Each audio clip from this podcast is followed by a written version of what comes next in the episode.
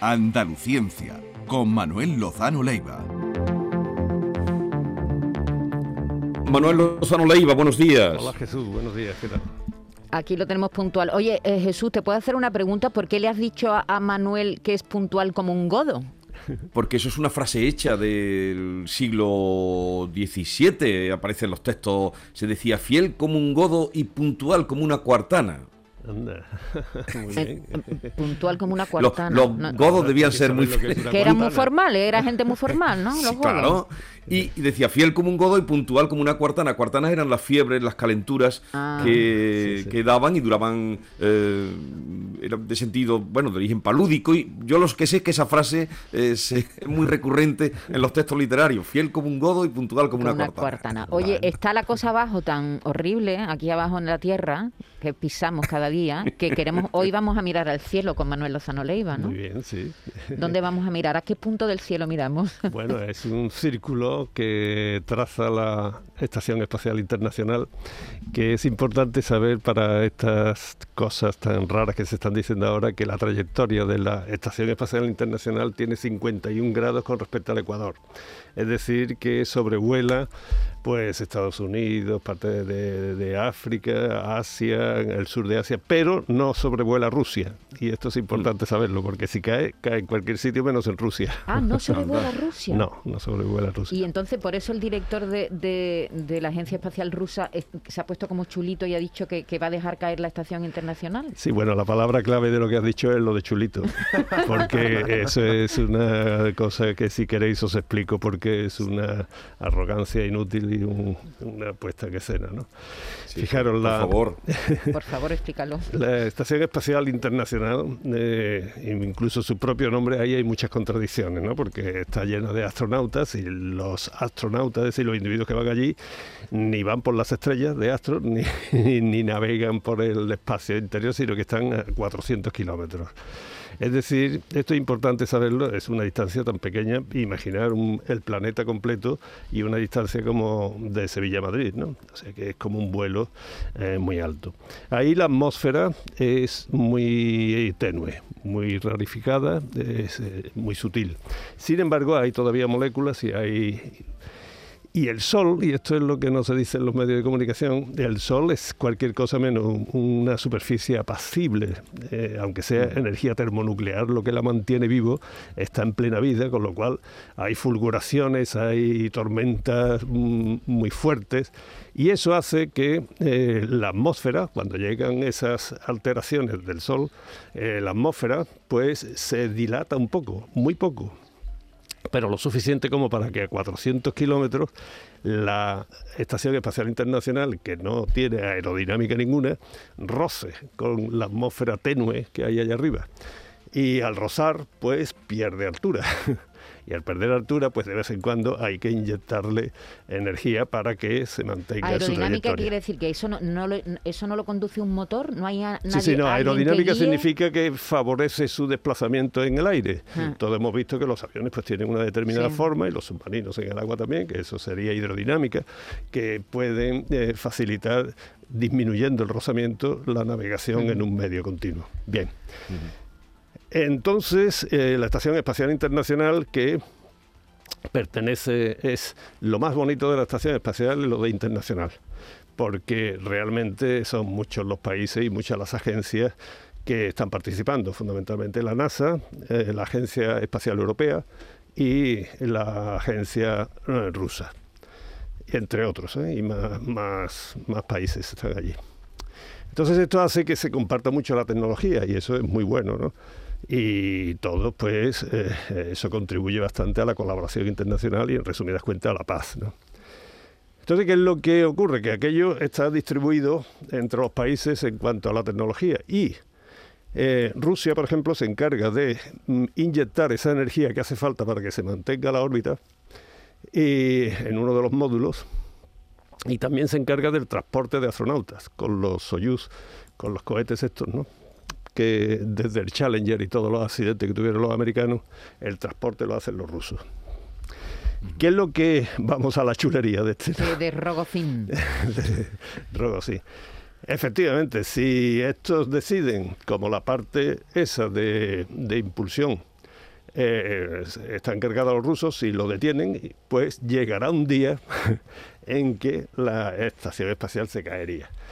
Eso, como depende de las fulguraciones del Sol, de la inestabilidad del Sol, puede variar entre mm, muchos meses e incluso años que lo necesiten.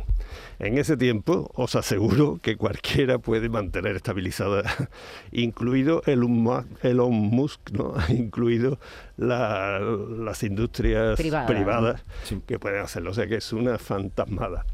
Eh, ¿Por qué además? Pues porque eh, ellos se encargan, los rusos se encargan de esa propulsión pero los americanos se encargan de la electricidad, por ejemplo. Entonces toda la instrumentación y todo esto pues quedaría en manos de los americanos. O sea, que es una tontería, ¿no?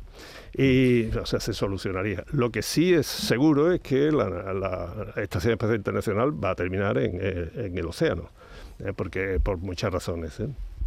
Pero eso se puede. Bueno, ya un día nos contaste tú de la ineficacia o que había perdido. Sí, sí, fuiste crítico con la estación. Y yo sigo siendo internacional. ¿Te acuerdas que lo llamó el hotel más caro del mundo? Pues, por ejemplo, ¿no? Y, sí, sí, no, es que. Pero hay una razón que no es una opinión solo personal, es una cuestión puramente científica.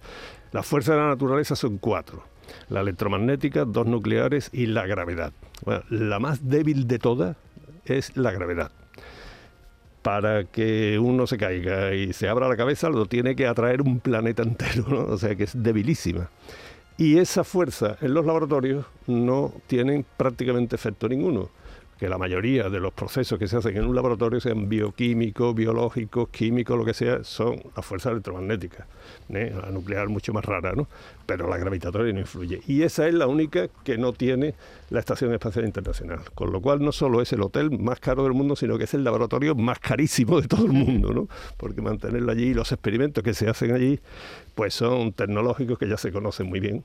Y la verdad es que científicamente han aportado muy poco. Y eso cuesta tan carísimo que... Que terminara en el mar. Sí, sí. Una pregunta, Manuel. Entonces, el primero, el astronauta americano que está allí no corre peligro de que lo tiren, eso está claro. allí por lo pronto hay, cuatro americanos, ah. dos rusos y un europeo. Parece que holandés. cuatro americanos, dos rusos y un europeo. Y un europeo. De momento eso, no corre peligro, otra fantasmada. Pero, ah, pero sí en este mundo globalizado en el que los científicos van de un país a otro, de un lado a otro, eh, compartiendo conocimiento, compartiendo investigaciones. ¿Qué va a pasar con la ciencia rusa? ¿Cómo influye este, este, bueno, esta retirada, diremos, que se está haciendo de los rusos en el mundo de la ciencia? Eso nos tiene muy preocupados a todos los científicos del mundo porque es que la ciencia hoy día ya no se hace, es muy raro. Mira, yo no tiene bandera, ¿no? No, es muy raro que, que, lo hagan una persona solo, sino que son colaboraciones normalmente o nacionales o internacionales, normalmente internacionales, para que te hagas una idea de no voy a decir cuántos artículos tengo yo publicado, muchos, me parece que solo tengo mm, firmado solo por mí mm, tres o cuatro, ¿eh? todos demás en colaboración con muchísima gente. Y eso es lo normal, o sea que yo no soy una excepción, ni muchísimo, eso es lo usual. Si se pierde las colaboraciones donde están los rusos, hay un montón de laboratorios, por ejemplo el CERN, que es el que yo estoy más relacionado, el Centro Europeo de Investigaciones Nucleares, por ejemplo, toda la cuestión astronáutica, eh, todas las cuestiones de, física teórica en muchos aspectos que se hacen en centros como el Instituto Niels Bohr de Copenhague, que tiene una gran relación con los rusos y demás.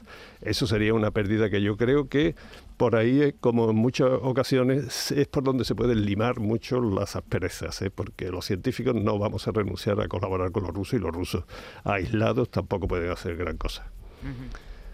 Así que la ciencia, una vez más, eh, y por eso yo decía antes que una de las ventajas que me gustan de la Estación Espacial Internacional es el carácter internacional que supone en cuanto a colaboración, esfuerzo económico, etcétera, intercambio de ideas, y esto no creo yo que vaya a desaparecer.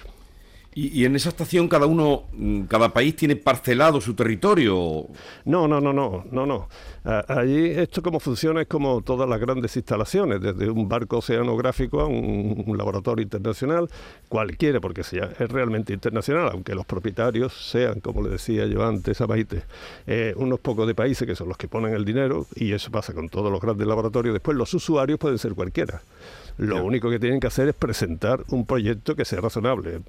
Por ejemplo, para un observatorio astronómico, eh, se reúnen las comisiones para seleccionar los tiempos de observación cada seis meses, por ahí, con cinco o seis meses de antelación tú puedes plantear un, proyecto. ¿no? Para la Estación mm. Espacial Internacional eh, hace falta dos o tres años de antelación eh, para que te lo aprueben. Pero lo puede proponer cualquiera, ¿eh? cualquiera, y se analiza y después se puede llevar a cabo o no. Entonces, no sé, ahora mismo lo que ocurre es que allí se hace cualquier cosa ¿no? que, se apruebe. Pero los módulos, los distintos módulos se han encargado a distintas empresas, distintos países, y por ejemplo este módulo de electricidad y electrónica y demás es americano, se han encargado los americanos porque no todos pueden hacer todo, es una colaboración. Y este de impulsión es los rusos, ¿no? Y el transporte mm. también es de los rusos, las naves, eh, y ahora ya también SpaceX lo de los Ah, también la, está la empresa, las empresas privadas, subiendo y bajando a gente. Claro, SpaceX sí, sí puede llevar y se acopla bastante bien a la Estación Espacial Internacional. De hecho, eh, esta SpaceX ha tenido un contrato con la NASA de, no sé, 15 mil millones de dólares, una barbaridad.